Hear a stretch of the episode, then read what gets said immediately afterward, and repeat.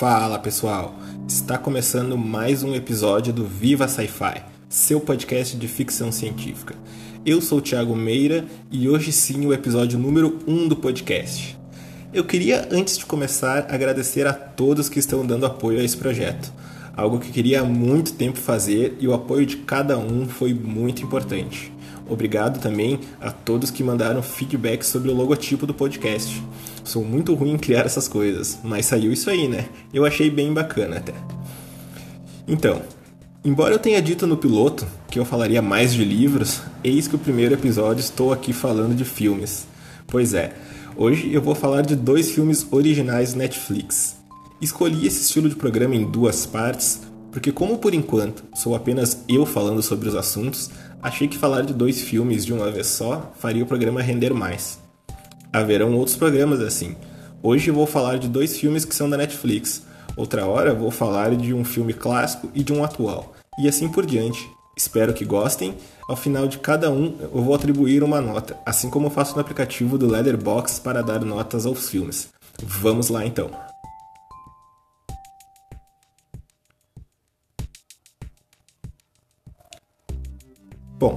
Nessa primeira parte eu vou falar do Iron Mother de 2019, dirigido pelo australiano Grant Spilcher.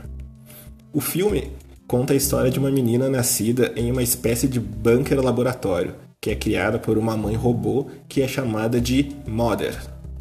O filme tem um início muito bonito. As primeiras cenas são todas mostradas com uma bela trilha sonora, onde vemos a pequena menina crescendo junto da Mother até se tornar adolescente. A menina tem uma educação escolar muito rígida e tem que fazer testes seguidamente. Ela tem muito apego com a Mother, jamais a questiona em nenhuma decisão, até que em alguns eventos começam a acontecer. O primeiro deles é quando a menina encontra um rato dentro do bunker e ela questiona a Mother que se o rato veio de fora e está vivo, talvez elas já possam sair dali, que já esteja seguro lá fora. E aqui é a primeira vez que vemos o que pode ter acontecido com o mundo para elas estarem ali, a Mother insiste que ainda não é seguro e que devem se manter lá dentro. A menina aceita, mas ela fica um pouco receosa. O segundo evento, e esse aqui sim super impactante para o filme, é o dia em que uma mulher, que parece ser uma clara referência a Sarah Connor, de Exterminador do Futuro, bate na porta. E a menina deixa ela entrar, pois a mulher está com um ferimento na barriga.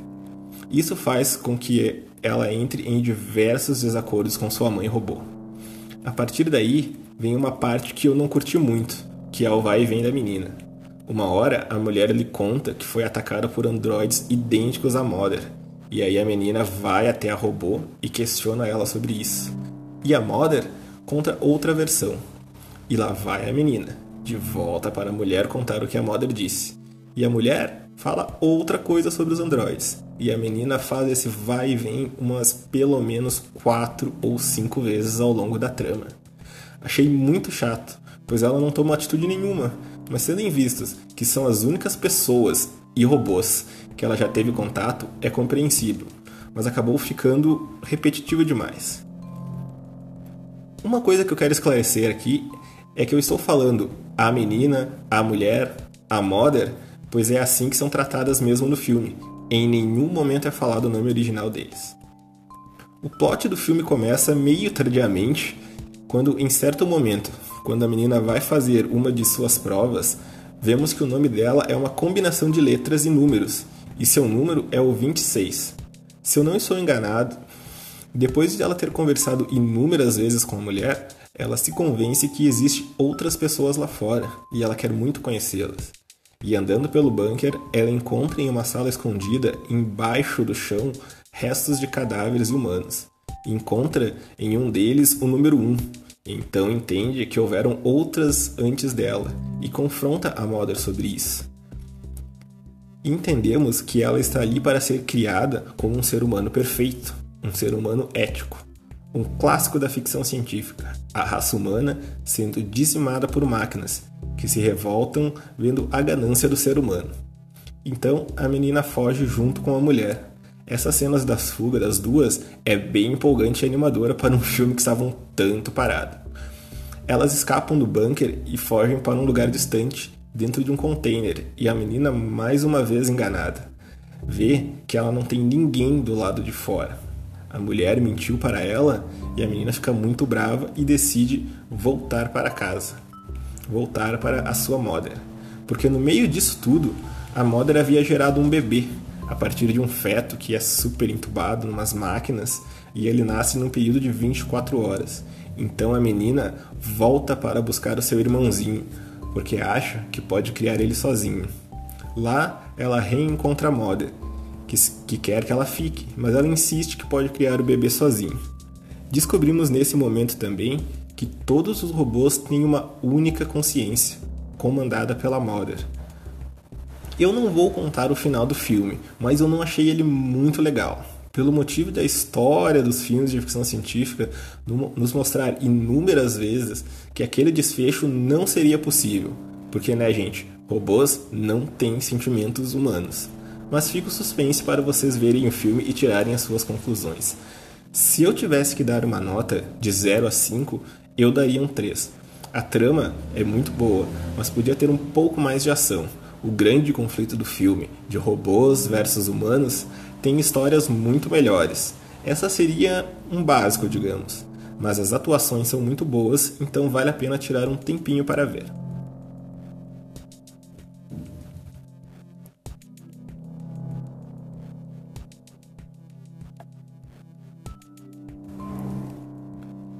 Vamos então para a segunda parte desse cast, onde eu vou falar sobre o filme Tal, um filme americano, porém dirigido pelo uruguaio Federico D'Alessandro.